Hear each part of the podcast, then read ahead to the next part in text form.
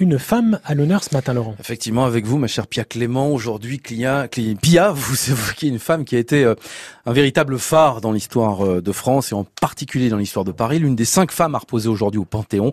Elle s'appelait Germaine Tillion, elle était une ethnologue brillante, spécialiste de l'Algérie, et pendant la Seconde Guerre mondiale, dans Paris, elle a été euh, à l'origine de la construction de l'un des premiers réseaux de résistance, le réseau du Musée de l'Homme. Eh oui, le réseau du Musée de l'Homme.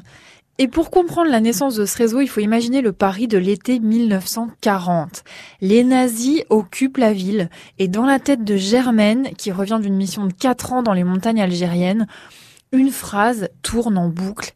Il y a forcément quelque chose à faire. Il y a forcément quelque chose à faire. Et Germaine décide de se rendre au siège de la Croix-Rouge, dans les beaux quartiers de Paris. Avec son vélo, elle traverse la ville dans un silence de plomb pas un souffle, pas une porte qui claque. C'est le silence de Pompéi après l'éruption. Et voilà Germaine qui toque à la porte de la Croix-Rouge. Personne ne répond. Elle pousse la porte. Et j'ai trouvé des pièces désertes, complètement désertes.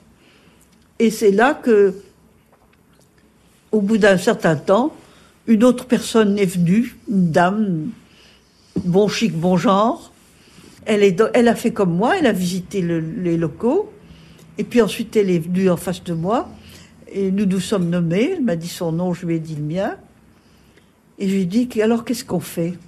Il m'a dit, je ne sais pas. Et puis au bout d'un moment, elle a réfléchi, elle a dit, j'ai entendu parler d'un colonel qui s'est proposé comme otage. Et elle m'a donné le numéro de téléphone de ce colonel.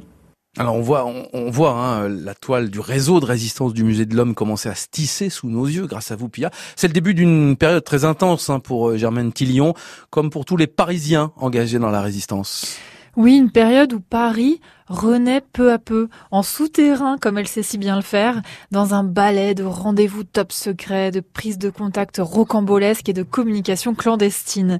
Germaine Tillion est un élément central dans le réseau. Elle a même le grade de commandant. Mais en 42, elle est trahie par un prêtre qui la vend aux Allemands.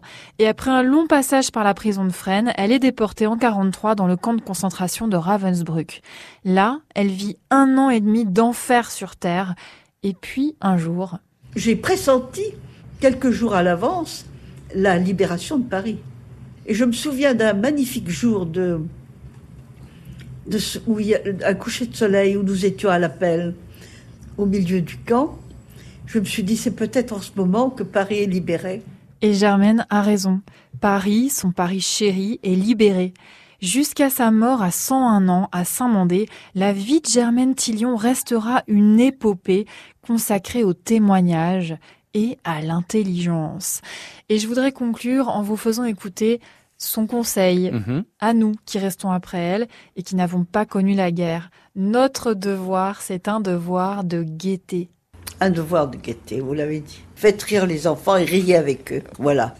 Vive le rire. On vive, vive le rire.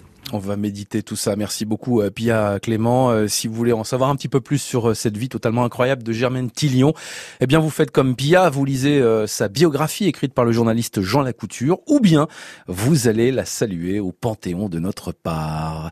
7h51, vous écoutez France Bleu Paris. Il est temps de jouer. Je vais vous poser une nouvelle question.